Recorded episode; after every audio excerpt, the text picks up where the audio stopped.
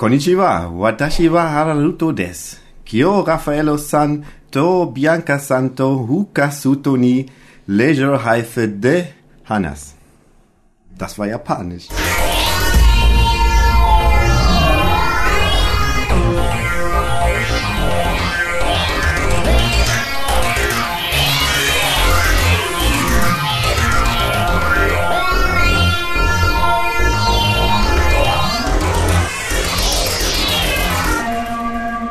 Hallo und herzlich willkommen zum Deutschen Dr. Who Podcast. Mein Name ist Raphael. Bei mir ist, wie es wie gerade schon die Japaner unter euch gehört haben, der Harald und endlich mal die Bianca. Hallo ihr beiden. Hallo. Hallo. Ja, vielen Dank für diese für dieses mausmäßige Intro, gute Harald. Man hätte es aber setzen müssen, um es wirklich so Sendung mit der Maus mäßig machen zu können. Ne? Dann bitte, was hast du Too much erzählt? irgendwie. Ähm, ja, ähm, Weiß ich nicht. Ich, ich hoffe, dass ich gesagt habe, ich bin der Harald und bei mir sind Raphael und Bianca und äh, wir sprechen heute über Leisure Hive. Genau, Im damit, damit haben wir auch schon raus, worüber wir heute reden. Ach. Über The Leisure Hive. Äh, vorher aber noch äh, etwas anderes. Und zwar Etwas Essentielles. Haus raus. Etwas Wichtiges. Okay. Unsere Telefonnummer ist die 0211 5800855951. Ihr könnt unsere Tweets lesen unter www.twitter.com-hucast und ihr könnt natürlich E-Mail schreiben und zwar an die Info at hukas.de. Super. Das wissen nicht alle, die, die hier Ich mitsprechen. dachte, wir hätten es im Chor gesagt. Hat, hatte ich drauf ab, aber du guckst noch Das hättest du vorher anmelden müssen, dass du hier im Chor reden willst. er ist doch der Gotthilf Fischer so, des, des Podcastens. Genau. ähm, tja, was haben wir noch? Ja, info.tukas.de könnt ihr uns hinschreiben oder im Forum unter www.drwho.de-forum mit uns diskutieren. Okay. Wenn ihr heute anderer Meinung sein solltet, Das ist Haltet ja die Klappe. das wird spaßig heute. ähm, ja, schön dich endlich begrüßen zu dürfen. Wir haben ja lange gebraucht, um einen Termin zu finden. ja, das hat echt neun Monate. Ja. Aber es kommt zur richtigen Und jetzt Zeit. ist es ein Mädchen. Das hat neun ein Mädchen. Ja, super. Toll. Aber es Ja, ist, ja. passt zeitlich ganz toll, wie wir gleich noch erfahren werden, denn wir befinden uns momentan in einer ähnlichen Konstellation wie damals im Jahre 1980. Eine Wendepunkt. Konstellation. Ja. Du bist die Sonne, sie ist der Mond. Ich Der Wendepunkt. Nein, ich meine jetzt so eigentlich Dr. Who-mäßig, so, aber okay. kommen wir gleich zu. Ähm, denn jetzt, da unsere Bewerberin hier ist und mit uns zu casten, Mhm. haben wir auch schon den nächsten Bewerber. Guck mal an. Ja, er hat uns auch ein MP3 geschickt. Das war Mhm. der Thorsten. Einige von euch kennen ihn vielleicht von, von einem der letzten WhoCast, wo er sein Treffen in Wesel propagiert hat. Okay. Und ich würde sagen, wir hören mal in seine Bewerbung rein. Mhm. Machen wir das. Yippie. Hallo, ich bin der Thorsten. Hiermit bewerbe ich mich als Gastcaster für den WhoCast. Manche haben meine Stimme schon mal gehört oder mindestens meinen Namen. Im WhoCast 151 habe ich aufgerufen, den Doktor live in Wesel zu sehen. Ähm, wisst ihr eigentlich, wie doof das ist, wenn man hier alleine vorm Mikro sitzt und keinen sitzt gegenüber, der einem immer reinredet bzw. anlacht? Also, ich habe lieber jemanden, der mir gegenüber sitzt und das ist auch der Grund, warum ich Gastcaster werden möchte. Das heißt also, ein Gegenüber besser wie hier alleine. Ähm, zu meiner Person. Mein Nickname ist auch Thorsten. Im Forum drwho.de kann man mich finden. Wie bin ich zu Dr. Who gekommen? Als Kind habe ich Dr. Who schon mal eine ganze Zeit gesehen, damals noch auf der BBC. Und wie dann diese komische Serie Torchwood angekündigt worden ist hier in Deutschland, dachte ich, hm, wieso bringen die eine Serie über Cat Wiesels Kröte? Ja, in Deutschen hieß die Gullivander, aber in Englisch hieß sie immer ein bisschen anders, ne? Da habe ich mich dann durchgequält und habe mich dann natürlich informiert, ist ein Spin-off von einer Serie. Guck, ey, das ist Doctor Who, die kenne ich doch von früher. Also, was macht man, ein kleiner Thorsten? Internet durchstöbern? Was findet man? Den WhoCast, eine ganze Menge Doctor Who, Informationen. Ja, und dann fängt man an, da zu gucken, da zu kaufen, da zu gucken, da zu kaufen. Und irgendwie wird der DVD-Schrank immer größer. Nee, nicht der DVD-Schrank, sondern mehr der Inhalt wird immer länger. So habe ich mich nach und nach durch eine ganze Menge Doctor Who's, durch Sarah und durch Torchwood geguckt. Ganz ehrlich, meine Meinung, Torchwood ist die bescheuertste Serie, die jemals auf dem deutschen Markt gezeigt worden ist. Punkt. Doctor Who hat nicht nur gute Seiten, sondern auch eine ganze Menge schlechte Seiten. Es gibt viele Doktoren, die schlecht sind. Es gibt viele Doktoren, die gut sind. Es gibt viele Folgen, die gut sind. Viele Folgen, die absolut grottenschlecht sind. Und deswegen denke ich mal, dass ich mit Raphael, vielleicht Harald oder Kolja, wenn er mal wieder Zeit hat mit seinen Kindern, denke ich mal auch manchmal ganz gut an die Köppe kommen kann, weil ich manchmal einen ganz anderen Geschmack habe. Also, wenn ihr mich hören wollt, stimmt für mich ab. Wenn ihr mich nicht hören wollt, stimmt auch für mich ab, weil ich möchte gerne kommen. Und man hört sich. Viel Spaß. Ciao. Ja, vielen Dank für die Bewerbung. Es, es läuft eigentlich dann wie immer. Wer möchte, dass der Thorsten mit castet mit uns, der schreibt im Forum, also stimmt im Forum für ihn ab. Es wird eine Umfrage geben, passend zu diesem Podcast. Und wer sagt, nee, brauchen wir nicht, haben wir schon, kennen wir nicht, wollen wir nicht, der, der, der stimmt dann bitte für Nein. Okay. Habe ich verstanden. Gut, und äh, ach so, und für die Leute, die wissen wollen, ja, was, was wollen die denn becasten? Das würde mich ja mal interessieren. Ja, er wollte etwas, was, was, wo wir anderer Meinung sind. Und ähm, das, es stellt sich heraus, er mag Ghostlight nicht. Wie kann man den Ghostlight spielen? Das wird er uns dann vermutlich sagen. Okay. Die letztproduzierte Folge der alten Serie, mal so ein bisschen Trivia, die wahrscheinlich doch schon eh jeder kennt. Aber so doll fand ich die Folge auch nicht, aber okay. Aha. Die nächste. Möchtest du dich direkt mitbewerben? Nein, ich will erstmal das hinter mich bringen hier. Ach so. Ja, damit hast du uns auch schon fast, faktisch das Stichwort gegeben. Erstmal muss ich zur Erfüllung der Werbung sagen, wir hatten Kuchen. Lecker. Yam, yam. Mm, Sehr Dankeschön. lecker toll. Er war rot innen. Aber Sehr das lecker gehörte toll. so. Pink. Und schmeckte sehr gut. Er war pink. Er war pink. Ja. Ein pinker Kuchen. Es war ein roter Grützekuchen. Ich glaube, er hat auch Varsity Davis geschmeckt, oder? der, der, der, der Pink Lady des Doctor Who äh, Genau. Produktionsteams. Ähm, ja, aber wo du gerade schon das Stichwort gegeben hast, du möchtest hinter dich bringen. Und den Teil, der jetzt kommt, möchte ich auch hinter mich bringen, glaube ich, weil das gibt in der Regel ein kleines Desaster. Wir müssen nämlich den Inhalt zusammengefasst bekommen. ich, ich muss diesmal nicht. Ich, Und- muss nicht. ich bin nicht der Jüngste hier. Und das freut nicht nur dich, Harald. Mal gucken, ob ich hinterher immer noch freut. Ja, also bitte, der Inhalt von The Leisure Hive. Also der Doktor und Romana 2, Doktor 4 und Romana 2 beschließen auf dem Planeten Argolis Urlaub zu machen. Vorher schicken sie noch K9, damit er die ganze Folge über nichts zu tun hat, baden. Und ja, der Planet Argolis ist ein durch einen Krieg kaputter und verseuchter Planet. Und die Bewohner auf diesem Planeten sind halt zeugungsunfähig und haben eine Station, wo Reisende durch die durch das Universum Urlaub machen können. Also sie haben also einen Vergnügungspark sozusagen. Da. Ein Recreation Center. Genau so heißt das Ding. Ich wollte mir das noch aufschreiben. ja, also während der Doktor und Romana dort ankommen, sehen sie die Präsentation dieser einer Maschine, dessen Namen ich mal aufschreiben wollte, fällt mir gerade ein. Auf jeden Fall stehen die. Harald, kannst du einspringen? Genau, kannst du das auf? Der äh, Tachyon Recreation Generator. Genau so heißt das Ding. Genau, ich nenne das Ding jetzt einfach der Einfachheit halber mal Maschine.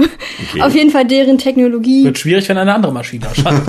Es gibt Dann ja ist es Maschine A, Der, Maschine der B. Doktor landet mit Maschine A in Gebäude B. naja, die Maschine ist dann die TARDIS. Das ist ja nicht so einfach.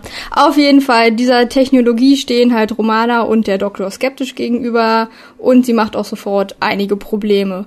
Während die beiden sich diese Präsentation anschauen, bekommen die Die Argolen. Die genau, heißen. die, Ar die Ar Argolia? Argolen-Machtmänner, die, der Chairman, genau so heißt der. Ähm, bekommt Besuch von einem Mr. Brook, der die Argolen überreden möchte, dass sie ihren Planeten an die Formasi verkaufen. Und die Formasi waren die, gegen die die gegen die der Planet Krieg geführt hatte.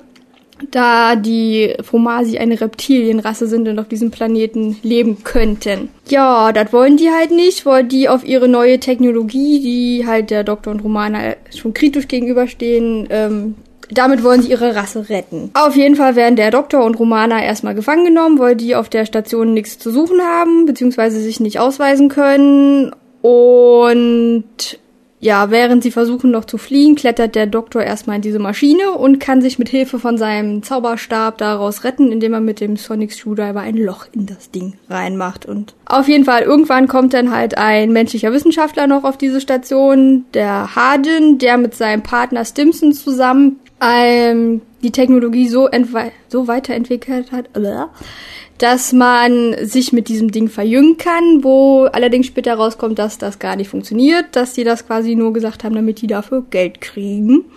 Aber der Doktor und Romana kennen sich ja mit Zeitreisen aus und sollen deshalb helfen. Und wenn sie das geschafft haben, dann dürfen sie vielleicht gehen. Und während ähm, der Doktor etwas auf der Station rumschnüffelt, arbeiten Romana und der Hardin an der Technologie. Und der Stimson schnüffelt auch so ein bisschen in den Räumen von dem Herrn Burg rum und findet dort ein Menschenkostüm und wird von einem dieser Fomasi-Reptilien, die sich da so ein bisschen untriebig auf der Station rumtreiben, umgebracht. Das wird allerdings dem Doktor angelastet, da man ihn mit dem Schal vom Doktor um den Hals gewickelt findet. Und währenddessen schaffen halt Romana und der Hardin, dass die Technologie funktioniert. Und um das auszuprobieren, wird der Doktor quasi als Strafe in die Maschine gesteckt, doch er wird nicht verjüngt, sondern er wird älter und zwar so um die 1250 Jahre ist er am Ende alt. Daraufhin werden Romana und der Doktor wieder eingesperrt, weil es funktioniert ja eh nicht. Und dann findet der Pangol, der vermeintliche Sohn der inzwischen ähm, neuen Chairman Mina, heraus, dass der Hardin gelogen hat. Und nun sind alle drei quasi die Gefangenen auf der Station. Und während sie halt in ihrem Gefängnis sitzen, wundert sich der Doktor, dass nur der Pangol als einziger jung ist und vermutet, dass die Maschine eine weitere Funktion hat und findet heraus, dass sie auch schon Klonversuche damit unternommen haben und dass der Pangol ein Klon der Argolin ist. Und ähm, dieser hat halt Neues mit dem, mit seinem Volk vor, während seine Mutter eigentlich plant, dass ihr Volk Massenselbstmord begeht. Und er will halt ein neues Argolis schaffen und das mit Hilfe dieser Maschine, wo er quasi eine Pengel-Armee mit aufbauen will. Auf jeden Fall, während die drei, der Doktor, Romana und der Hardin, da so ein bisschen versuchen auf der Station zu chillen. Nee, wegkommen, zu fliehen, ähm, trifft Romana auf einen dieser Fomasis, der so ein bisschen da so ein Unwesen offensichtlich erstmal getrieben hat. Und der entlarvt den Burg ähm, als Spion und Betrüger, da er gar nicht als quasi Vermittler unterwegs ist, sondern eigentlich selber ein Fomasi ist, der im Menschengestalt dort unterwegs war. Und es stellt sich dann halt auch heraus, dass der dieser den Stimson ermordet hat, weil er quasi sein Geheimnis entdeckt hat. Ja, doch der inzwischen etwas wahnsinnig gewordene Pengel will die Fromasi nicht gehen lassen. Und dem ist es dann nachher auch egal, als das Shuttle explodiert, was eine Art Kriegsakt ist. Und Hardin, Romana und der Doktor versuchen ihn aufzuhalten, als er mit dem The Helmet of Theron, schöner Name, ähm, sich, also dieser Helm ist ein Mahnmal für den damaligen Krieg. Auf jeden Fall setzt er sich den auf den Kopf und will sich damit klonen lassen, während der Doktor schon in dieser Maschine steckt. Und danach sehen halt alle so aus wie der Doktor und weil die Technologie halt nicht richtig funktioniert, verschwinden nach und nach auch Alle diese Klone sehen so aus wie der Doktor. Das könnte zu Missverständnissen führen. Ja, stimmt. Ja, okay, alle Könnte Klone. Vorruf. Nein. Ja, auf jeden Fall, alle Klone sehen so aus wie der Doktor, sie verschwinden nachher, weil die Technologie halt nicht ausgereift ist. Währenddessen ist die Mina am Sterben und der Hardem will sie retten, indem er sie in die Maschine steckt, um sie zu verjüngen. Das will der Pengel verhindern. Der springt hinterher, der Doktor macht die, Schi macht die Maschine kaputt und auf jeden Fall am Ende kommen ein Babypengel und eine wieder gesunde Mina heraus. Ja, und der Doktor und Mina versch... Äh, Mina, was habe ich... Hab ich für einen Quatsch hier aufgeschrieben? Der Doktor und Romana verschwinden wieder und ja, Folge zu Ende. Ah, ah, guten Morgen. ich finde das, ähm, Hallo und herzlich willkommen zum Deutschen Podcast. ich finde, äh, diese Zusammenfassung macht schon sehr gut deutlich, was eigentlich für mich so der Hauptkritikpunkt der Folge ist, wenn ich das direkt mal, wenn ich da direkt mal Nein. darf. Nein. Doch bitte, ich Ja. möchte jetzt mal Dann reingrätschen. fass dich kurz. Ich muss vorher Das dann, ist nämlich ähm, so, äh, so abstrus und wirr ist irgendwie. Ich finde, eine richtig gute Story muss man in fünf Sätzen zusammenfassen können. Das sagst du. Und hier, ja, sagst nur ich, du. ich kann es nicht, aber man müsste es können theoretisch. Und das, ähm, und das hast du sehr gut gemacht. Das möchte ich damit überhaupt nicht in Abrede stellen. Aber die Sache ist die, es zeigt, wie wirr und abstrus die ganze Geschichte ist. So, das wollte ich jetzt mal an der Stelle sagen, weil ich dachte, das passt jetzt. Jetzt habe ich dir die Macht genommen, oder? Du bist ein bisschen sickig, ne? ein bisschen kastriert hinter meinem Entschuldigung. Ja, na, da macht Jetzt darfst du wieder moderieren. Sehr schön. Ja, ich möchte nicht moderieren. Ich möchte nur kurz sagen, äh, Leisure Hive geschrieben hat das Ganze David Fischer. Den kennen geneigte Fans schon von den Folgen Stones of Blood, Androids of Tara und Creature from the Pit. Und er hat eine ganz interessante Folge geschrieben, nämlich A Gamble with Time. Warum guckst du mich so fragend an? Weil mir diese, dieser Titel nicht sagt. Ah, warum sagt er dir nichts? Weil der Weiß später er- anders hieß. Genau. Das war City of Death. Ja! Warum weißt du sie das und du nicht? Ich habe halt meine Quellen. Ich habe meine britischen Quellen, die ich nicht verraten werde. Ja, aber das hat doch nicht. Äh, Doch, der hat Doch. das ursprüngliche Drehbuch geschrieben und dann haben das Douglas Adams und äh, Graham Williams damals zu Ende geschrieben. Ah, guck mal, dann werden sie wahrscheinlich viel Arbeit rein investiert haben, weil, äh, keine Ahnung. City of Death gefällt mir schon deutlich besser als der. So. Aber, aber Stones of Blood, Androids of Terror und Creature from the Pit sind jetzt so schlecht Nee, aus. das stimmt, das stimmt. Das stimmt. Außerdem, man Das kann auch Scheiße schreiben und trotzdem gute Sachen machen. Denk an das Staffelfinale von Torchwood und dann von Genau. Doctor Who. Genau. Da hast du wohl recht. Ja, richtig. Habe ich meistens. Weiter geht's am Datenblatt. So, hier. Okay. Jetzt muss ja ein Disziplin, bisschen Freunde. Ordnung wieder einkehren, bitte Äh, schön. das Ganze wurde ausgestrahlt vom 30. August bis zum 20. September im Jahre 1980. Da warst du noch ein ganz kleiner Mucks. Da war Ja, ich noch Quark im Schaufenster. Der Herr Klein war wirklich noch klein. Ja, und die kleine Bianca war noch gar nicht da und der Harald war schon fast in der Pubertät. Was? Das ist hart, oder? ja, nicht für mich. Ich konnte schon mit Förmchen spielen. Uh, nicht nur mit Oh, das würde ich gar nicht wissen. Womit der Harald da alles gespielt hat 1980. Äh, naja, die Folge, die davor kam, war The Haunts of Nyman. Beziehungsweise eigentlich Shada, aber das haben sie ja nicht ausgestrahlt damals. Das ist richtig. Ähm, Regie führte Lovett Bigford. Ich finde den Namen sehr niedlich. Ich glaube, das ist der Pornoname von ihm, oder? Lovett Bigford. Das könnte auch ein Alien Come on, sein. Bigford, love it. ähm, hat danach auch nie wieder Regie führen dürfen, weil die Folge einfach viel zu teuer geworden ist. Ähm, und um die Folge zu verstehen, und das ist der Grund, warum ich auch gerade gesagt habe, sie passt toll in, in die nicht- Atmosphäre der heutigen Zeit. Schlechtes muss nicht billig sein, wollte ich dazu noch schon sagen. Genau. Denn damals wechselte mehr oder weniger das ganze Produktionsteam von Doctor Who. Mhm. Ähm, wir hatten einen neuen Skripteditor, das war in diesem Fall Christopher H. Bitmead, den kennen wir aus späteren Folgen. Er hat Logopolis geschrieben, Castrovalva und Frontiers. Mhm. Übernahm die Stelle von Douglas Adams.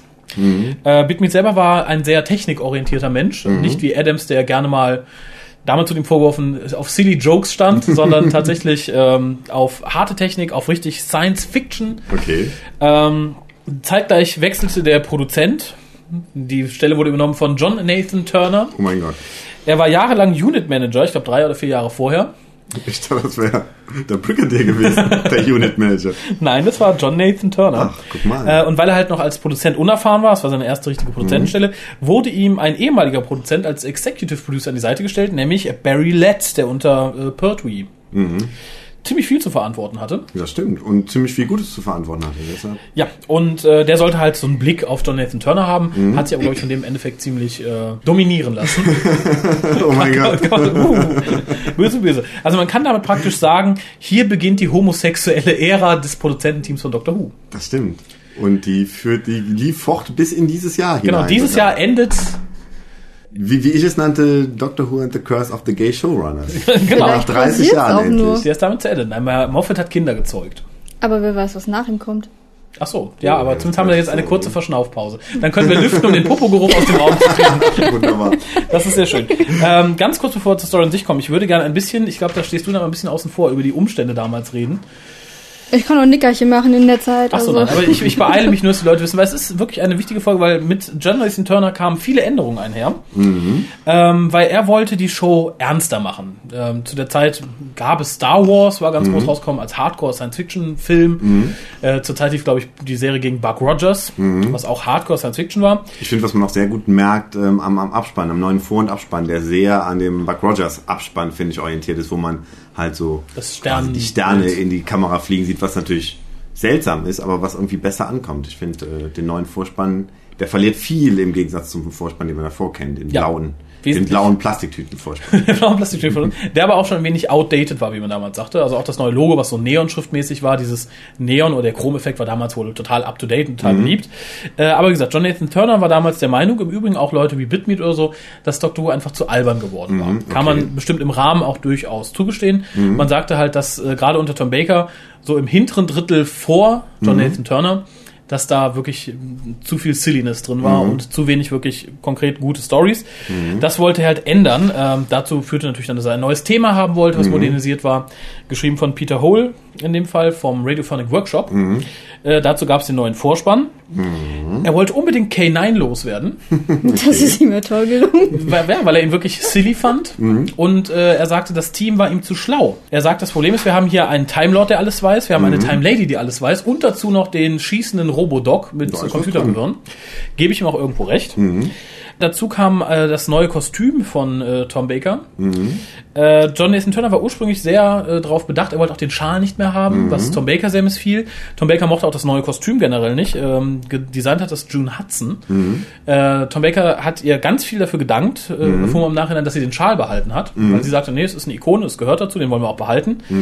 Und er führte etwas ein, was uns bis heute irgendwo verfolgt, was ich äh, so in der Anfangszeit von Doctor Who immer mit Doctor Who verbunden habe, aber nie doof fand. Mhm. Und das war?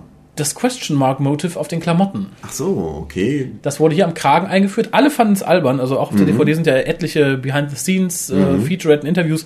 Alle fanden es doof. Angefangen von Tom Baker über Barry Letts, Bitmeat. Alle sagten so ein Unsinn, so ein Schwachsinn. Ja, nach der alten Begründung natürlich, dass äh, die Serie heißt zwar Doctor Who, aber das heißt ja nicht, dass, dass er im Endeffekt seine Identität irgendwie bezweifelt oder was auch immer. Deshalb passt das praktisch ähm, nicht zu ihm. Bitmeat, der damals gar nicht mit äh, Tom Baker klarkam, Mhm. der sagte, bei dem sollte höchstens ein Ausrufezeichen an den Kragen und kein Fragezeichen.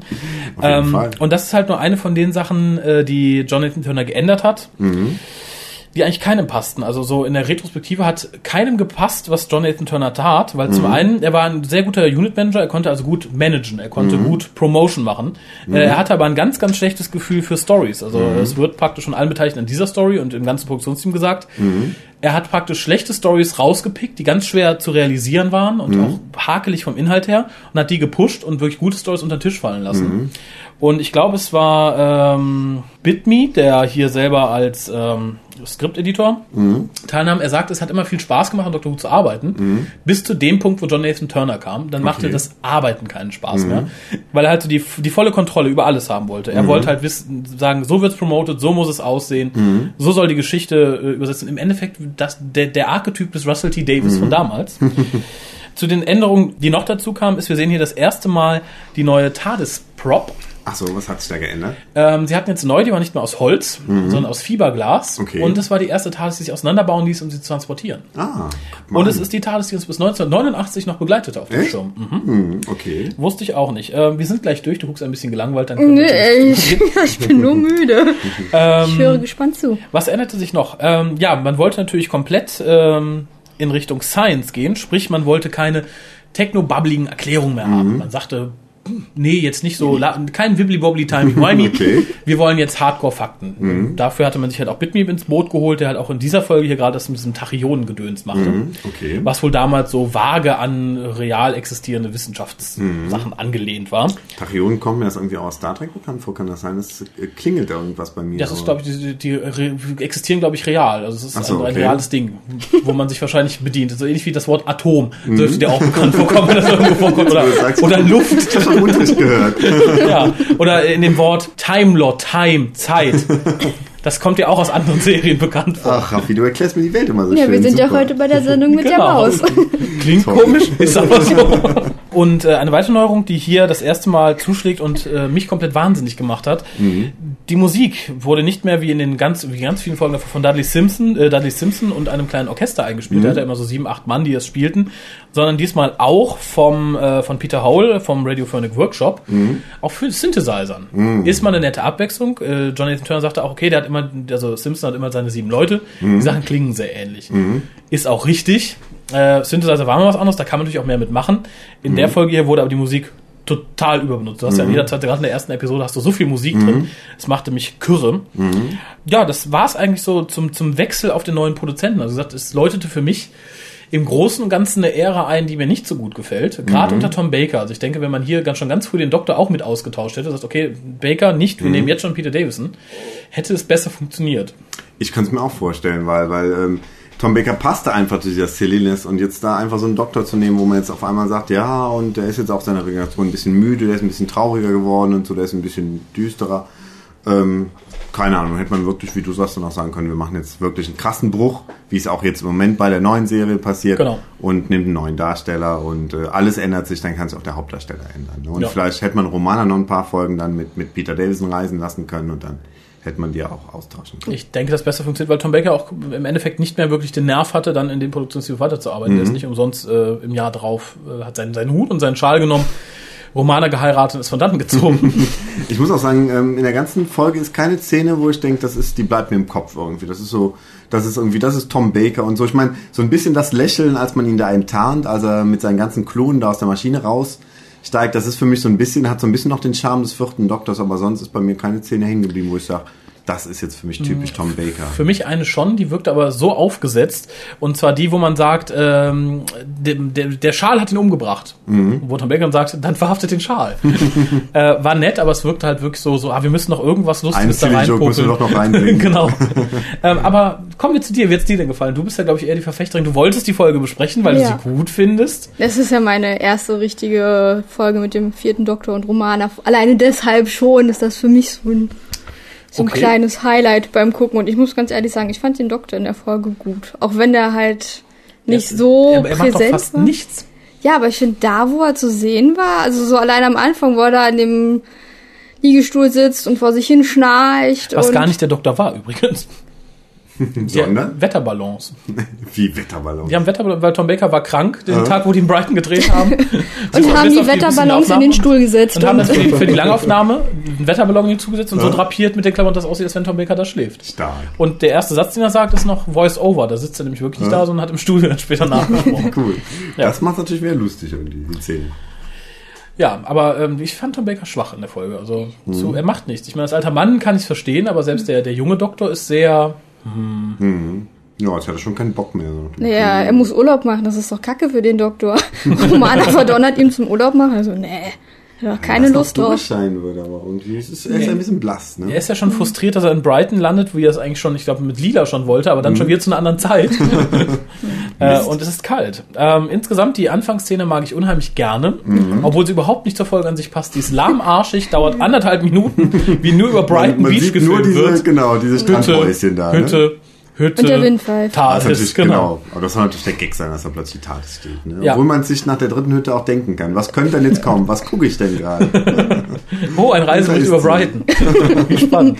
äh, nein, ich mag die Szene, weil ich glaube, das ist auch so eine der, es war mit einer der ersten Folgen, die ich auch damals gesehen habe, und das ist halt so hängen geblieben. Das ist was von der Folge hängen geblieben ist. Die, die lange Einstellung über Brighton Beach, äh, aber sie passt überhaupt nicht zur Geschwindigkeit und zum, zur Atmosphäre der restlichen Story. Das ist wie eine Simpsons-Folge. Am Anfang passiert was anderes, als nachher kommt. ja, genau. Ich hätte also wirklich auch lieber, glaube ich, 100 Minuten Tom Baker am Strand von Brighton gesehen, als das, was dann tatsächlich kam. Ja. Ähm, nee. Nein, also ich, ich glaube, da muss ich mal für Bianca in die Bresche springen. Die Story an sich ist nicht schlecht. Also es ist eine politisch motivierte Story, sie funktioniert auf ganz vielen Ebenen. Es funktioniert über die Ebene, dass die jetzt nach dem Krieg steril sind. Es funktioniert darüber, dass man sagt, okay, es geht hier um, um so eine Art Faschismus und ähm, Fremdenfeindlichkeit, weil halt der junge Pengel. Pengel, genau, äh, einen totalen Hass auf die Fromasi hat und sagt, nee, Auf alle Aliens wird sogar gesagt. Dadurch halt auf alle Aliens natürlich. Das nennt man, glaube ich, Projektion im anderen. Eine Alien war böse zu mir, sind alle Aliens doof. Hat mich ein Charter verprügelt, mag ich alle nicht mehr.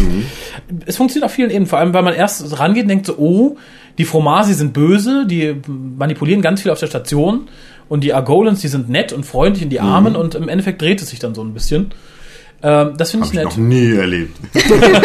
Nein, nicht, weil du es noch nie erlebt hast, aber es ist, es ist halt nicht so dieses Schwarz-Weiß-Denken. Mhm. Du hast halt dann auch liebe Fromasi, böse Fromasi. Du hast liebe Argolens, böse Argolens.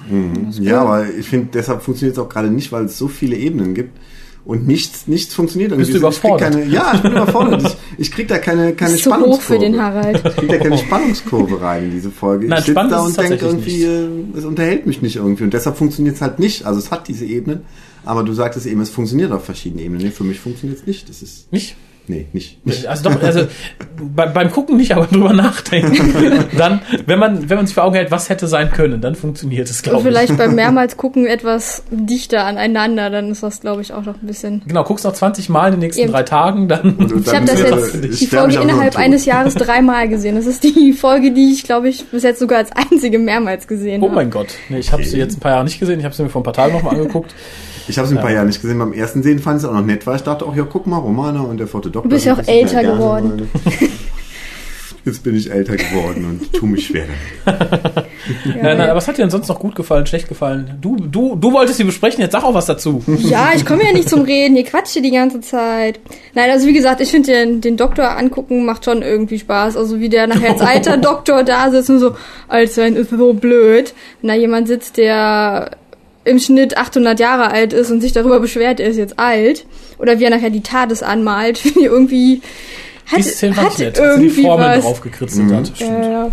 das hat dann irgendwie, was ich finde das Setting irgendwie klasse, so dieser kaputte Planet und das dann auf einmal so ein Freizeitpark und Entertainment Center irgendwie. Das, das wäre schön gewesen, wenn man es, glaube ich, richtig hätte zeigen können, aber ähm, Ja, man, man kann sich erstmal vorstellen, auf jeden Fall. Ja. Die Aliens finde ich toll, diese grün-gelben. So, die, die, Das spricht die, mein Farbempfinden sehr an. die Argolans an sich. Genau, die Argonens mit ihren Murmeln auf dem Kopf, die abfallen, wenn sie sterben. Ja, das auch ich, eine das, nette Idee. Mhm. Das habe ich mir auch als Positivpunkt äh, aufgeschrieben. Ich finde, es ist süß. Stell dir vor, ein kleines Türmchen auf dem Kopf mit so ein paar Träubchen dran und wenn die runterfallen, wirst du älter. Ja, mal Ist eine super. Murmel halt. Die haben eine Murmel, genau. Ähm, ja, wie gesagt, ich sagte vorhin schon zu Bianca, als wir im Wohnzimmer saßen, äh, da müssen ja ganz lustige Morde passieren, indem du einfach nachts jemanden die Perlchen vom, vom Hörnchen pflückst. ist ja die Frage, ob man das Denkst nicht merkt irgendwann. bei. wahrscheinlich wahrscheinlich tut's ganz furchtbar weh, wenn du Ja, eben, wenn die nicht von alleine abfallen. Ja, oder weiß ich nicht, in, bei Emergency Rooms gibt's dann, weiß ich nicht, Hörnchenperlen-Transplantationen Transplantationen und ähm, das, so, so sollte man öfter mal haben. ihr habt so viel Fantasie irgendwie. Ich glaube, wenn man ohne Fantasie wie ich an diese Folge rangeht, dann ist sie langweilig. Aber wenn man sich solche Dinge vorstellt, Den dann fallen Dinger vom Kopf. vielleicht. Obwohl das wieder die Frage aufwirft, ob das Verjüngen irgendwas bringt, wenn dir die Murmeln schon vorher vom Kopf gefallen sind. Was- wachsen was- die wieder nach. das Die gleiche, wieder als wenn man nach. das Hirn in der Hand trägt. Also, so, dann sind für mich irgendwie die, die Angolens auch nicht besser als so, so ein Hut irgendwie. Ja, doch, die Argols können klatschen. Das können die Uts auch, wenn sie das auf aber, den aber Tisch die können legen. keinen Hut tragen. Ich möchte ein Celebrity Deathmatch zwischen den Angolens und den Ut haben. Ach, ein bitte. Zylinder geht doch. Also Ja, ein Zylinder geht, aber im Endeffekt, ich meine, ähm, die Argolens können klatschen, der U trägt einen Hut. Schon auch. Zwei sogar, einen mit in der Vielleicht Hand. sollte man sie kreuzen. Vielleicht sollte man einen Angolen mit einem Ut kreuzen und gucken, was da rauskommt. wenn, wenn dir dann das Hirn Hörnchen in der abfällt, Hand. in der Hand. Genau. Oder das Gehirn auf dem Kopf. aber nichtsdestotrotz, ich fand es, das war nett. Es war, es war mal wieder sehr Alien. Ja, ne, das ist ja auch die kleine Schwester von Doof, ne? Nee, von Scheiße. Aber Ach so. okay. Wir sind ja eine gut. Kindersendung, also es, es, sei nur doof. Ja. Nein, was ich noch mal mochte, war dieses Labor. Das hatte irgendwie was von Telekolleg. Ich weiß nicht, mit diesen Ach, Telekolleg Chemie, genau. Im Ja, Vorspann sahst du die ähnlichen Tuben und so. genau. Äh, irgendwie, das war irgendwie, weiß ich nicht, auch nett anzusehen. Ich fand den Schal in der Folge toll. Der war irgendwie doch sehr präsent, obwohl ich nicht wusste, was Romana, warum Romana an dem Schal gezogen hat, als sie zuerst in die TARDIS wollten. Das war mir, völlig unbegreiflich, was sie damit erreichen wollten. Das weiß ich jetzt auch nicht. Ich habe Also- die Szene auch gerade gar nicht parat.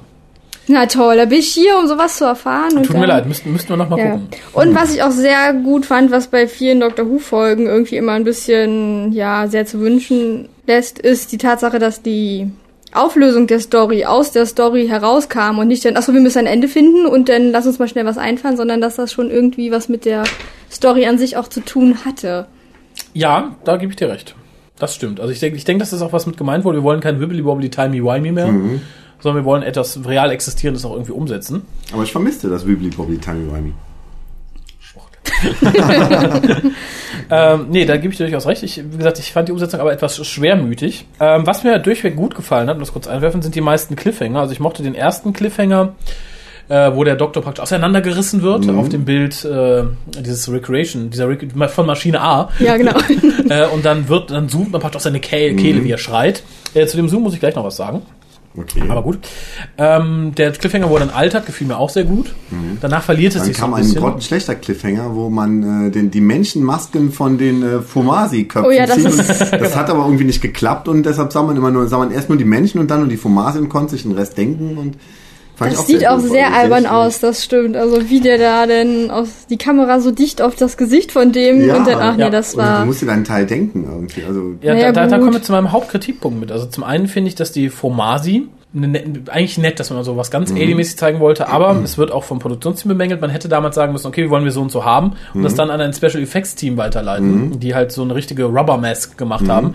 Stattdessen überließ man es auch der guten June Hudson, die auch Tom Bakers Kostüm gemacht hat. Und darum haben wir halt Aliens, die komplett aus Stoff bestehen. Und das finde ich ja gut. Ich mag das ja gerade an den alten Folgen, dass die nicht so doll Computer animiert, keine Ahnung was sind. Ich mochte das auch in den Folgen davor, wo einfach nur Decken auf Leute gelegt worden sind und das so irgendwelche Glibbermasse. Das, find ich- das finde ich toll. Ja, das finde ich ganz okay, aber man hat ja damals auch schon Gummimasken benutzt und das hätte, glaube ich, für die, für die Formasi irgendwie besser gewirkt. das stimmt. Ah, Auf der anderen Seite hat die BBC ein bisschen Geld gespart, die wurden dann im Hitchhiker's Guide Through the Galaxy wiederverwendet für irgendeinen Teil von irgendeinem anderen Monster. Oh, das ist ja nett. Insofern, und äh, um, den, um den Bogen zu schlagen für die Leute, die jetzt äh, lieber die neue Serie gucken, die Formasi haben ja was von den Slytherin, weil sie sind praktisch doppelt so moppelig wie die Menschenkörper, in denen sie stecken.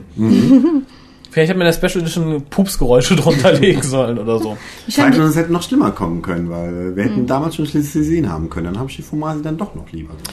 Ja, das stimmt. Ähm, Nochmal zum Cliffhanger, wo der Doktor alt wird. Das wurde dann ja auch in der neuen Serie wiedergekäut, äh, und zwar in Sound of Drums, wo der Master den Doktor altern lässt. Und wir hatten es, glaube ich, schon in Dalek Masterplan. Ist der Doktor doch auch äh, wieder natürlich gealtert worden, oder irre ich mich da? Hm, da war was, da war was. Ne? Ja, ich meine nämlich schon. Ähm, wirkt hier gut. Ich finde, Tom Baker ist, hat ein sehr realistisches, äh, Kost, äh, sehr realistisches Make-up bekommen. Also er sieht wirklich alt aus. Also kein Vergleich zum heutigen, circa 40 Kilo schwereren Tom Baker, in alt. äh, aber für die damaligen Verhältnisse fand ich, war das ein Hm, das war da gutes hatte man Make-up. noch Hoffnung, dass er nicht so. Nicht so auseinandergeht. genau. Ja, ich glaube, das ist Schicksal. Ich meine, ich, wenn du Baker heißt, hast du verloren. Aber echt. Colin, Tom, Aber es zeigt mir auch mal wieder, dass zwar eine schlechte Folge der alten Serie immer noch besser ist als eine schlechte Folge der neuen Serie ist. ja, das, das ist richtig, ja. Ach so, ich wollte noch kurz was zum Zoom sagen, weil das ist auch ein technischer Aspekt, dann können wir gerne wieder auf die Story eingehen. Und zwar ähm, mit dem neuen Produktionsteam kamen auch neue Techniken zur BBC und man kaufte damals also man kaufte sich Zeit für die Nutzung. Die Maschine selbst konnte man nicht kaufen. Äh, und zwar das sogenannte Quantel 500 Image Verfahren. Und das war die erste Möglichkeit, Compu- äh, Bilder im Computer digital zu manipulieren. Okay. Und das wurde hier bis zum Erbrechen eingesetzt. Darum ist die Folge auch so teuer geworden. Und zwar beschert uns das den aller, aller, aller, aller, aller, aller, aller, aller, allerersten, die allererste Aufnahme der TARDIS, wie sie materialisiert in einem Zoom-Shot, in einem bewegten Shot. Das war vorher nicht möglich. Ah, okay. Und es wurde so gemacht, dass ganz normal ein, ein, ein, ein, stehendes Bild genommen wurde, wie auch sonst, aber dann mit diesem Quantel konnte man halt so einen künstlichen digitalen Zoom einfügen. Hm, okay. Und das funktionierte. Alle ähm, Sachen von, von Maschine A, also dem, dem Tachyon Recreator, wurden mit Quantel erstellt. Also alles auseinanderreißen, zusammenfügen. Der Kloneffekt später. Und das wurde teilweise, glaube ich, auch viel nur aus, aus Effekthaschereigründen eingesetzt. So ähnlich wie das Doktor und Romana fliehen und dann nochmal durch diesen schwerelosen Squash-Raum laufen. Das war auch so sehr aber eine Szene. Ich fand es sehr, ich fand es aber sehr niedlich, wie sich an seinem Schal festhält und schwebt da so gemütlich. Wieder der das war Schal. auch Den wollten so. sie wegpacken. Und farblich erinnerte mich diese Szene nämlich auch an diesen Telepolik. Da hat es auch mal so einen, so einen beigen Hintergrund über, über das war typisch, typisch 80er irgendwie. Irgendwie schon, das stimmt. Ja, aber wie gesagt, das ist, äh, war, war wirklich Overuse. Das hätte nicht sein müssen. Mal ist nett. Aber wenn es neu ist. Männer und ihr spielt. Genau. ich wollte es ja nicht Da sagen. benutzen wir es 23 Mal, egal ob es passt oder Also nicht. mitgezählt. Ja, was sonst noch? Was hat euch gefallen? Was hat euch nicht gefallen? Also, das, äh, dass man so super schnell versucht hat, äh, K9 loszuwerden, fand ich sehr peinlich irgendwie. Also ihn da ins Wasser fahren zu lassen, wo du eigentlich wissen müsste, dass er Das habe ich auch gedacht. Was ist das für ein dummer Hund, der als so Roboter. Ich finde die ganze Strandeinstellung auch ehrlich gesagt ein bisschen. Ja, das ist so ein bisschen so, als würdest du dich hier irgendwie in Düsseldorf am Fernsehturm stellen und irgendwie dein Handy fällt runter und du springst hinterher und wunderst dich, dass du nicht mehr lebendig unten ankommst.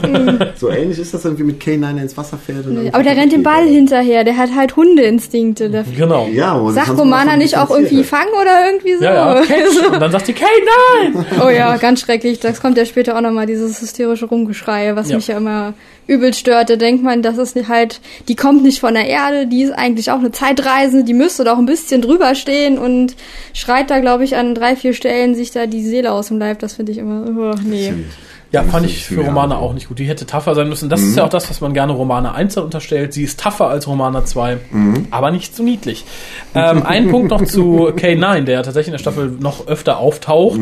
Äh, er wird wieder gesprochen von John Leeson. In der Staffel davor wurde er von jemand anderem gesprochen. Der Name? David Brearley. David Brearley, genau. Und John Nathan Turner hat explizit verlangt und John Leeson auch gefragt, ob er für diese Staffel zurückkommen möchte. Er hat gesagt, nur, es ist nur eine Staffel, ganz ehrlich, aber da hätte ich dich gerne wieder. Und John Leeson hat es zum Glück gemacht, denn ich finde, er ist K9. Jonathan Turner hat also nicht alles falsch gemacht. Können wir ihm jetzt mal zugute halten. Genau, Hat John Leeson er hat John Leeson zurückgebracht. Ja, aber das, dann hört es auch schon auf. Auf, ne? Und er hat vernünftige Doktorendarsteller gecastet. Das stimmt, aber er hat sie in furchtbare Kostüme gesteckt. Das stimmt. ja, damit ist dann auch jetzt die Ära eingeläutet worden der Uniformen, wo der vierte Doktor sich noch öfter mal umziehen dürfte und Pertwee praktisch wöchentlich sein Kostüm ein wenig geändert hat. Ja, ab jetzt ist der Doktor zu verdammt, nur noch ein Kleidungsstück zu haben, maximal zwei. Und wie Colin Baker mal sagte, äh, sein, entweder hat er einen ganz schnellen Dry Cleaner in der TARDIS oder er ist ein sehr stinkender Mensch. ein sehr stinkender Er Mann. hat davon mehrere Sachen, womit wir wieder bei den Simpsons wären. Homer Simpson hat auch von seinen Sachen den ganzen Schrank voll. Oder Munk.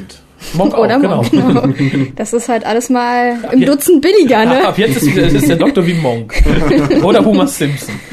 Das ist schön. Aber kommen wir zurück zur Folge. Habt ihr denn noch was zu Gutes oder zu Negatives zu sagen? Ich, hätte, Ich habe mich an einer Stelle unheimlich gewundert. Und zwar, wo der Doktor in das Ding raucht, Ja. geklont wird und gleichzeitig verjüngt wird. Dass die Maschine offensichtlich drei Dinge auf einmal kann. Das hat mich so ein bisschen irritiert. Tachyon können dies. Das ist die Tachyonen-Überraschung. Ja, ja, ich glaube Drei Wünsche auch. auf einmal. Okay, also es ist einfach, es ist so. Ja. Denk nicht drüber nach, es ist so. Selbst Christopher H. Bit dem fiel da nichts ins. Nein, das äh, ist Also, einfach so. also Und man war schon stolz auf, dass man äh, Tom Baker so lange so alt gelassen hat, weil Tom Baker war wohl sehr nörgelig und dachte, nee, nee, komm mal Ja, am Ende alt der sein ist Episode Kacke, ne? jung. Genau, und er fand es wirklich nicht gut, weil er wollte immer der fitte, tolle Doktor sein und äh, da sagte dann Johnny Stern, nein, nein, nein, wir machen mal was ganz Neues, du bleibst jetzt mal zwei Episoden alt. und das hat ihm dann nicht so gefallen, das Oh. fand er nicht gut. Äh, und insofern hat er, glaube ich, dann dankbar die erste Gelegenheit genommen, wo er ihn dann hat verjüngen lassen. Gut, ähm, ein Wort noch zur, wie hieß der Helm noch? Das war der Helm of Se Severals, Helm of... Äh, Sharon. Wie die Schalize. Ah, genau. Deswegen sage ich ja, schöner Name. Der, der, hing, Der Charlize von nebenan.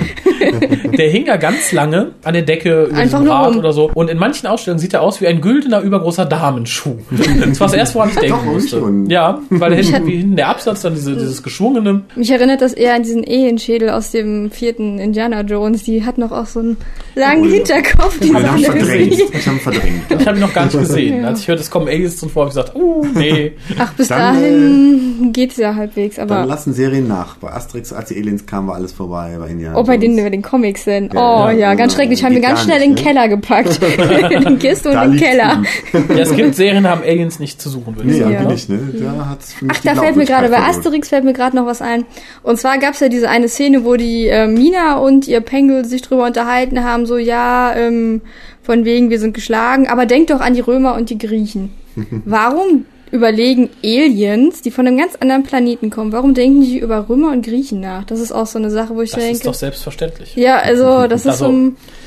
Nein, da hätte man ja wenigstens irgendwas noch erfinden können, aber dann so, oh, denkt doch an die Römer und die Griechen und die Griechen wurden dann von den Römern geschlagen oder keine Ahnung was, dann so, ja, brauchte man an der Stelle nicht. Ja, aber hätte es dir als Zuschauer mehr gebracht, wenn die gesagt haben, denk doch mal an die Slurp und die Murpels, wie die Slurps die Murpels besiegt Nein, haben. aber das hätte man doch einfach weglassen können. Das war jetzt halt einfach, Ja, aber die, vielleicht wollten sie uns zeigen, wie gebildet äh, der junge Mann ist. oh ja, bestimmt. Intergalaktisches Wissen. Er kennt nicht nur die Slurps und Ja, die ja. Murpels, er kennt auch die Griechen und die Römer. Ja, ja, kenne deine Feinde, ne? Die Riechen und die Römer. Die Riechen und die Römer. ja, also ich, ich, das ist, war mir jetzt gar nicht negativ aufgefallen, aber Nee, das, das, wundert sind immer so Das Sachen, wo ich das dann anfange zu überlegen. So zu dritt hier sitzt und jedem fällt was anderes auf. Das, äh, ja, aber ich, das ich, macht ich, ja auch ich, die, wenn du allein hier siehst, säßest und über Leisure Hive reden würdest, würde dir nicht viel Neues einfallen, aber Wahrscheinlich so nicht. kommen neue Impulse. aber mich hätte es, glaube ich, eher, mich hätte es eher gestört, wenn wirklich über die Slurps und die Murpels geredet worden wäre. da hätte ich Probleme mit gehabt. Ja. Die Das zehnminütige hat jetzt ganz ein Abhandlung, bisschen aufgelockert irgendwie. Es ist zu ernst. Diese ganze Folge ist zu ernst. das hätte es aufgelockert, sitzt der Harald und denkt, ha, sie haben Slurps, sie haben Murpels gesagt. Ja, ja, da kann man Die schon an gut. denken. Warum war die gut? Sie haben über die Slurps und die Murpels geredet. Das muss doch eine gute Folge sein. Ähm, die Folgen haben aber auch was für sich. Ne? Die sind relativ kurz. Episode 2 kriegt nur knappe 20 Minuten zusammen. Okay. Äh, und verwurschtet dann auch noch, äh, genau äh, am Anfang, diverse Szenen wieder. Wir haben irgendwie zwei Korridorszenen, wo ein paar Argoldos durch Korridore laufen, die aus dem ersten Teil geschnitten sind. Und die Szene, wie das Shuttle von der Erde landet, äh, wurde, glaube ich, sieben oder achtmal verwendet. Ja, ja. Oder so. Äh, man hat halt kein Geld, man musste Quantel-Zeit kaufen. Ich hatte auch das Gefühl, dass irgendwie die, die, Die äh, Wiederholung. nach Cliffhanger. Die Wiederholung war lange. waren, Mm, ne? das stimmt, das habe Ja. ich auch. Also man hat Zeit geschunden, weil man, man hat ja nicht Geld, so viel zu machen. Es war ja auch nicht so viel zu erzählen. Ähm, was mir noch ganz gefallen hat, da musste ich ein bisschen an David Tennant denken, was meinem Herz ja immer sehr wehtut. ähm, und zwar, nachdem der Doktor den jungen, ähm, äh, Pengel. den jungen Pangel, da muss jemand Pinguin denken, den jungen Pangel und seine Mama aus dem Recreator holt und das Baby auf dem hält, sagt er doch tatsächlich das Wort kaputt. Ja, das ist doch so. Und ich finde es immer aufregend und schön, wenn Engländer das Wort kaputt sagen. ja, Nintendo und dit, dit, dit ist kaputt, genau. hat er gesagt. Ja, genau. Dille und R kaputt. Fand ich süß. Spaß. Und Tom Baker mit einem Baby auf dem Arm ist ja auch ein niedlicher Anblick. Ist Obwohl das Baby ne? unheimlich, also da hat mir das Kostüm nicht mehr so gefallen. Mit dem Baby sah das sehr albern aus. Ja, aber dem Baby haben die das Gesicht nicht bemalt. Die haben einfach nur so eine dusselige Perücke aufgesetzt Ja, ja. und das Hörnchen. Da hätten sie richtig Latex draufklatschen müssen. Egal, ob das kleine, egal, ob das kleine. Vieh schreit oder nicht. da freut sich die Mutter Für bei die Allergien Kunst. beim Kind und so. Die Mutter arbeitet ja für die BBC. Insofern, ähm, Muss ihre die. Seele verkauft. Ja, nee, die war Production Managerin oder irgendwie sowas. Ach so, na gut. Muss ja Also, alles geben. die hat Die ihre Seele vorher schon verkauft. Ihr Und damit auch, ist wollte gerade sagen, die hat ihr erste Genau. Bonus gegeben. Ja Gott, das wird schon überleben. Für die den zwei Vertrag. Stunden und dann Latexmaske. Die Haut ist Muss das Kind strapazierfähig. durch. genau. Hätte wahrscheinlich heute noch Flecken im Gesicht. Ganz kurz, das ist mein allerletzter Punkt, dann bin ich durch mit meinen Notizen, weil so viel gibt die Folge leider nicht her. Gut ausgewählt, Frau. Ja, ich muss ja schnell wieder nach Hause. Ach so. ähm, zum Thema Musik. Ich fand sie hier okay, mhm. teilweise auch ganz gut gewählt, allerdings viel zu viel und dadurch, dass mhm. der Synthesizer tatsächlich sehr aggressiv benutzt wurde, ähm, stört es mich so oft. Also mhm. gerade im ersten Teil haben wir bei jeder zweiten Szene irgendwie äh, fand ich sehr anstrengend. Also mhm. Peter Howell in allen Ehren hat später auch noch gute Stimme geschrieben, aber das fand ich zu anstrengend. Sowas fällt mir gar nicht auf. Ich einfach Nee, Ich- mit dem Ton gucken. Stimmt, ich sollte vielleicht den Ton mal anmachen, nicht nur Untertitel lesen. Nein, ich habe so viel damit zu tun, überhaupt zu verstehen, was da los ist, dann gucke ich nicht auf die Musik. Achso, okay, ja, aber da hat, glaube ich, jeder Probleme, erst mal zu verstehen, was los ist, oder? Hm, Auf jeden Fall. Es ist einfach zu wirr irgendwie. Ja, viel gewollt hat man bei der Folge, viel gewollt. Viel gewollt, wenig gekonnt. Schlechte Mischung. Schlechte Mischung. Seid ihr, habt ihr jetzt gar nichts mehr zu sagen? Ich habe alles immer so zwischendurch mal äh, jovial eingeworfen. Ach so, dann verteidige die Folge noch ein bisschen. Vielleicht kriegst du uns noch rumgerissen. Ich glaube nicht. Nicht? Oh. Nee, ich habe doch schon gesagt, was mir daran gefallen hat. Da hast du mir auch recht gegeben. Ja, nee, bei, bei, beim Doktor nicht. Doch, dass er die TARDIS bemalt hat, fand's auch schön. Ja, das ist gut. also zur Korrektur, ich habe Bianca mal recht gegeben. ähm, Ja, ja, wie gesagt, ich habe halt auch so einen, vielleicht einen anderen Bezug zu der Folge als Leute, die das irgendwann mittendrin gesehen haben, weil wie gesagt, Das- das war die das erste. Doktor- und Romana-Folge, die ich gesehen habe und ich glaube auch die erste Folge, die mir so hundertprozentig gefallen hat. Davor habe ich so Mark of Rani und The Five Doctors gesehen. Okay, Da ist das dann vielleicht auch ein bisschen. da war, ist sie in guter Gesellschaft, würde ich sagen. äh, wobei ich sagen muss, ich überlege gerade, was war meine erste Romana 2 und äh, vierte Doktorfolge? War es nicht vielleicht City of Death? Nein, ich glaube, es war Möglicherweise. Destiny of the Daleks. Echt? Oh mein Gott. Könnte bei mir aber auch der Fall gewesen sein, weil ich das Buch gelesen hatte und manchmal denkt man ja, im Buch auch die Folge konnte, könnte gut sein. Ist sie dann oftmals aber Das nicht. Buch ne? zu der Folge jetzt. Ach, du siehst du, da wollte ich nämlich noch gut, dass du es sagst. Oh Denn Gott. ich möchte hier für den geneigten äh, Zuhörer sagen, Ja. im Vorfeld dieses Oh, Last Leisure High School, Chris hat mir ja das Buch geschenkt. dann kann ich das vorher lesen, dann habe ich viel Hintergrund von Ich musste so viel Latein lernen. Ja, ja, ja. Ja, ich Müssen hatte keine nicht Zeit. alle? Ich habe die ersten zwei Kapitel gelesen, möchte ich hier nur mal anmerken. ersten zwei Kapiteln? In den ersten zwei Das erste Kapitel Kapiteln. geht nur über die Einstellung, wo. Ja, so äh, ungefähr. Da, da beobachtet einer, wie der Doktor und Romana am Strand sitzen und Mhm. dann hört man, oder dann unterhalten die sich halt so ein bisschen. Das ist nicht großartig anders als in der Folge. Der eine ist der Black Guardian, kurz eingestreut. Ah, okay. Das kann sein, ja. Die sind ja auf der Flucht auch irgendwie. Eben vor dem Black Guardian. Genau, obwohl ich die Folge davor nicht kenne. Das, sind, das ist eine ganze Season davor, der Key to Time. Da oder werden die Folgen davor nicht kenne, konnte ich damit nicht großartig was anfangen. Auf Das jeden wurde aber Fall. nicht in der Folge klar gesagt, dass das der Black Guardian ist, oder? Doch, das sagt er. Ähm, es wird nicht klar gesagt, aber sie machen sich halt die ganze Zeit Sorgen, dass sie A, bauen sie hier den Randomizer aus, Genau. was wir noch gar nicht erwähnt haben. Und den Randomizer haben sie ja benutzt, um nicht mehr zu wissen, wo die TARDIS landet, damit der Black Guardian das halt nicht irgendwie nachverfolgen kann.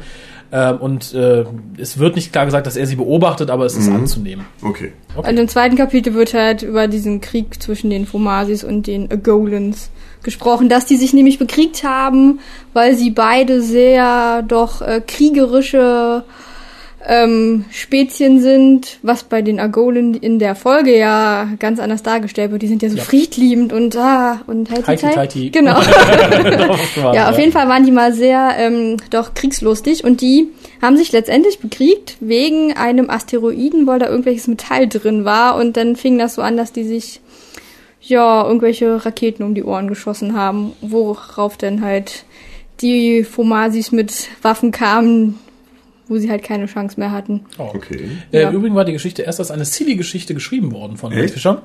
Denn äh, Fomasi ist ein Anagramm zu Mafiosi und sollten erst Anzüge tragen wie Mafiosis und Ah. Sonnenbrillen und ähm, Das hätte ich gern gesehen. Das Als gern hätte ich es gern gesehen. ja, es gibt Zeichnungen davon, wie ein Fomasi in einem äh, Echt? Taxido aussieht. Ja, ja. Zeig sie mir. Äh, kann ich tun. Sind auf der DVD. Zu der DVD werde ich gleich auch noch ein paar Worte verlieren, Okay. wenn wir mit der Geschichte an sich durch sind. Ähm, hast du dem Buch, also in den ersten zwei Kapiteln des Buchs, noch irgendetwas zusätzlich Tolles entnehmen können, wo du jetzt sagst, das bereichert die Folge ungemein? Nee. Ja, gut. Oh. Also, wie gesagt, diesen Krieg muss ich nicht dargestellt haben. Stimmt. Äh, Das Oder Buch so. geschrieben hat übrigens auch ähm, äh, der Mr. Fischer. Ja, genau. Aber es wird dann halt, was mir in der Folge persönlich gar nicht so aufgefallen ist, dass das wohl unheimlich toll sein soll, diesen Planeten anzugucken, wenn man da ist. Also der soll so ganz tollen Farben und Regenbogen leuchten und so. Das soll wohl gerade für die Das- Besucher ganz prima sein. Das wird wohl manchmal angedeutet, wenn dann die Argolens aus dem Fenster starren und du siehst halt viel Licht und ja so. gut, für mich ist da so ein, Schutthaufen mit ein bisschen Rot. Also es kann auch sein, dass es am Fernseher liegt, wenn man das Ich guckt. denke, es liegt an der damaligen Tricktechnik. Man hat Oder zu viel so. Geld für diese Computereffekte ausgegeben. genau, Quantel, Hauptsache es Wäre das in High HD gewesen? Uh, das wäre Oh, super. Oh ja. in 3D womöglich noch. Ja, ist den Regenbogen direkt vor The Augen. Leisure Hive meets Avatar. Ich warte auf den Gott. Director's Cut von Leisure Hive. ich nicht. Nee, nicht wirklich. Vielleicht wird die Folge dann für euch besser. Vielleicht dampft man die dann auf 15 Minuten ein und setzt einen Erzähler hin für die restliche Zeit. Oh ja. Ja, ich bin durch mit der Folge. Ich sage dazu jetzt nichts mehr. Hm, wir, sollen wir schon eine Wertung abgeben? Oder? Dann würde ich sagen, gebt mal eine Wertung, weil die DVD habt ihr beide ja nicht gesehen. Ne? Also das Nee, heißt, ich nee. werde dann kurz die Extras runterbeten und dann noch eine extra DVD-Wertung geben. Ähm, ja, Ja. fangen wir mit dem Gast an. Ja, aber natürlich. Der Ja, bitte ja. noch seine 1 und seine 10. Ähm, Ja, meine Szene ist ganz kreativ. City of Death. Hey. Ja, Das ist yippie. kreativ, das ist wunderbar, das ist schön. Hm, Das hören wir hier gerne. Ja, Ja, ja. das zeugt von Geschmack und Genau, Intelligenz. genau, ja. Meine, Und Schönheit. meine Null oder Eins, je nachdem, wie man es nennen möchte, ist das Ende der Zeit, weil ich finde, das ist auch das Ende der Fahnenstange der Serie. Von allem, was ich gesehen habe, war es bis jetzt das Schlechteste und hat das bis dahin am unteren Ende The Edge of Destruction abgelöst, Uh, uh, uh. weil ich diese ich finde die ich finde die Lösung total bescheuert. Die k- bekriegen sich da und bringen sich da halb um und am Ende klemmt ein Knopf. Das finde ich so doof. Ja, aber das ist mal einfach irgendwie. Nee, doch also- alles Doch so auch mal einfach im. Leben. Genau. Ja, Wird immer nur ein Knopf klemmen, Vorher wird das so als Psychodrama so mehr oder weniger aufgebaut und am Ende klemmt ein ein Knopf. Das ist so doof. Das ist doch genau das, was mir in dieser Folge, in dieser Leckerheit-Mistfolge da fehlt. Nein, das der ist- klemmende Knopf. Vielleicht hat der Knopf ja geklemmt, aber man hat ihn nicht gefunden. Ja, ich, glaube, ich glaub, bei JT hat nicht nur ein Knopf geklemmt. bei dem klemmen einige. Ja, also wie gesagt, 0 Okay. und 10 und ich gebe der Folge nach mehrmals gucken und dann doch noch zwischendurch was Besserem sehen eine 7. Es, es, es, ja, ist Für mich ist es nur eine schwache 3,5, würde ich sagen. Und das auch mit so ein bisschen Augen zukneifen irgendwie, weil halt der, der vierte Doktor dabei ist und Romana 2 und so. Und Eben, das gibt ja so. das äh, wertet es von einer ganz schlechten Folge noch auf. dass Das es reanimiert drei- den Leichnam ein bisschen. Ja. Drei. Das ist, 3,5 bringt die Folge zum wirklich mit- Zucken. Wirklich mit zugekniffenem Auge irgendwie. Okay, da bin ich, glaube ich, ganz gut im Mittelfeld. Ich gebe der Folge die 4,5. Äh, für die Geschichte selbst hätte sie ein gutes Mittelmaß bekommen, weil die Umsetzung halt ein bisschen krankt, aber die Idee dahinter ganz nett ist. Man, man hat mit dieser Folge so 80% dessen von Tom Bakers Doktor getötet, was ich mochte. Ich muss sagen, ich habe dann später unter Peter Davison mit dem Kurs, den JT gefahren hat, nicht so große Probleme. Dann ist es okay, der hat einen Doktor darauf abgestimmt, es läuft einigermaßen. Gibt auch gute Folgen in der Zeit, kann man nicht bestreiten. Spätestens unter McCoy hat er sich sowieso wieder gefangen. Aber hier ist zum einen der Sprung sehr deutlich. Also es tut weh, wenn man vorher die Staffel davor gesehen hat und sieht dann, wie das hier abgeht. Dann denkt man, uh, ouch. Es hat was für sich, wenn man die Sache nicht in Reihenfolge guckt. ja, durchaus. ähm, ja, und das ist irgendwie der Startpunkt. Es, es läutet so das Ende ein, würde ich sagen. irgendwie Die, schon, die ne? Gay Era. äh, und darum, ja, ich weiß nicht, das ist, glaube ich, so der Analeingang. Der Ausgang ist jetzt da. Ähm, nein, war ist ja nur ein Scherz, aber wie gesagt, es ist halt tatsächlich so, mit JNT wechselt die Serie in Teilen zumindest auf, auf eine gewisse Art und Weise, die ich nicht mag.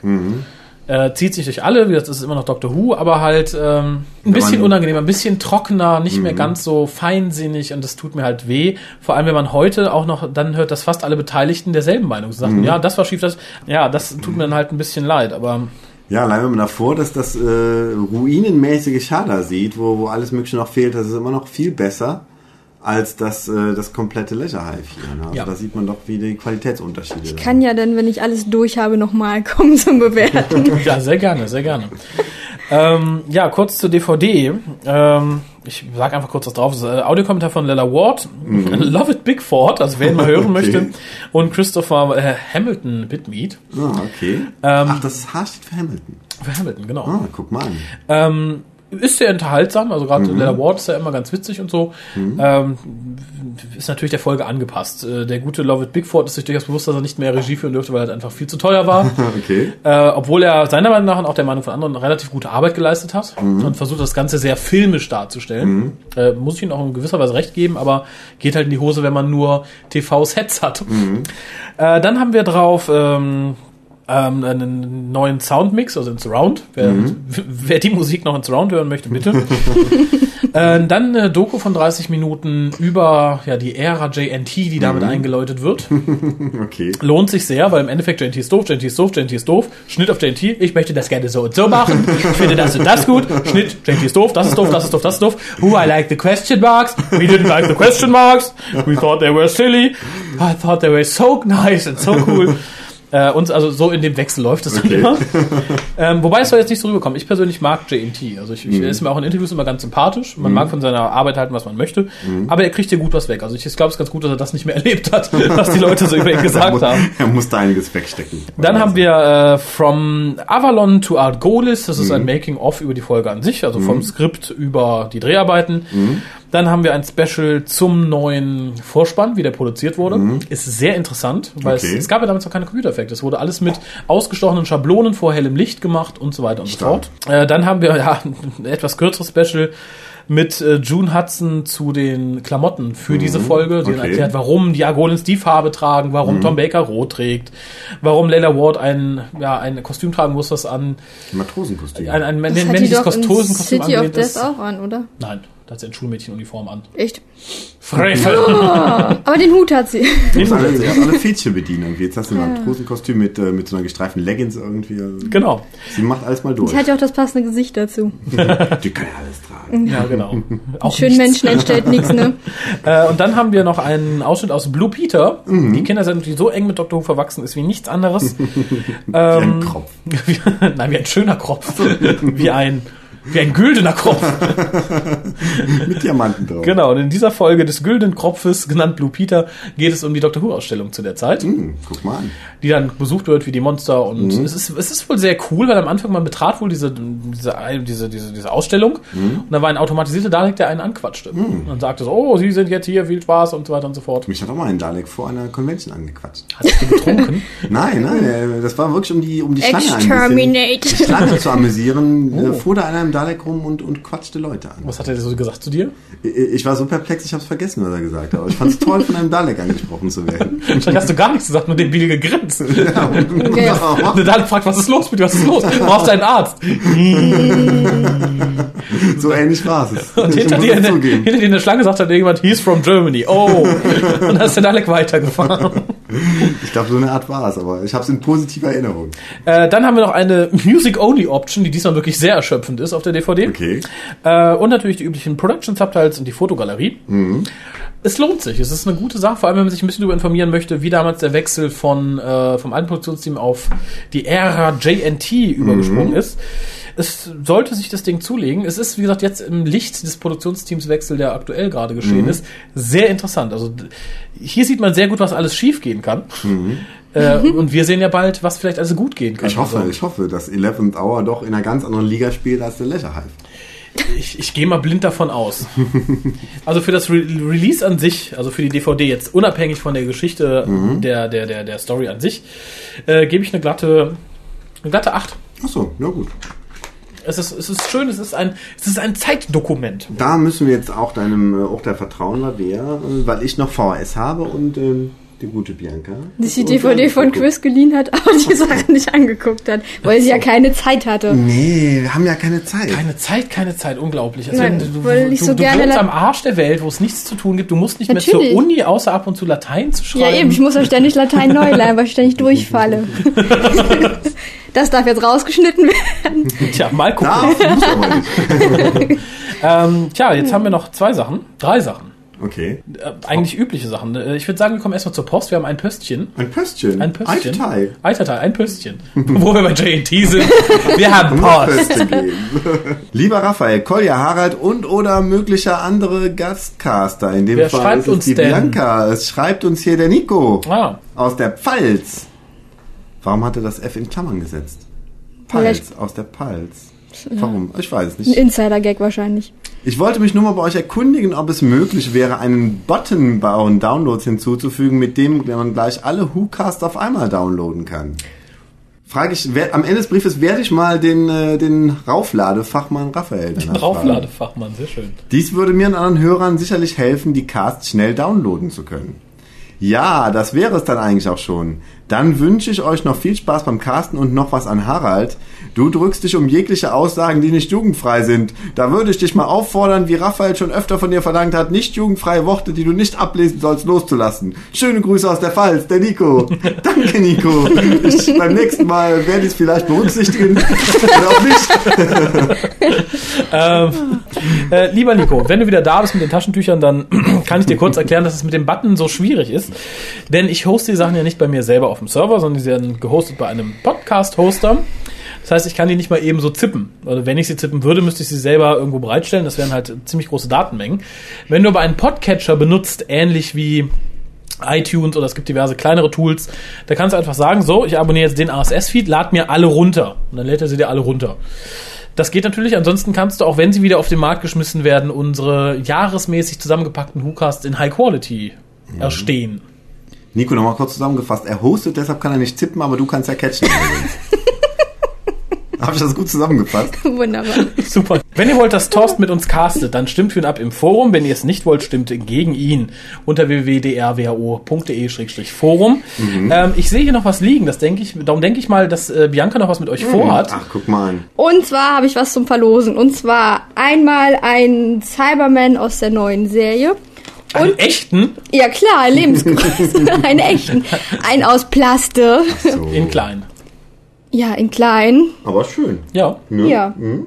Das ist meine Figur, die ist richtig gut geworden. Ne? Eben. So und für die David Tennant-Fans habe ich noch was. Und zwar hat der gute David Tennant ja mal in Harry Potter mitgespielt.